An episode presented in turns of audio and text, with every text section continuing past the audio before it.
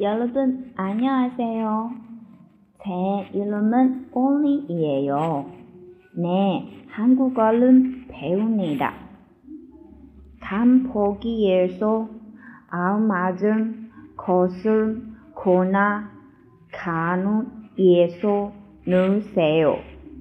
포기, 이, 가, 음, 는, 을, 를 하고 예, 예소 이것은 책상이 아닙니다. 저는 대학교에 다닙니다. 필리실은 학교에서 못쓸 코브예요.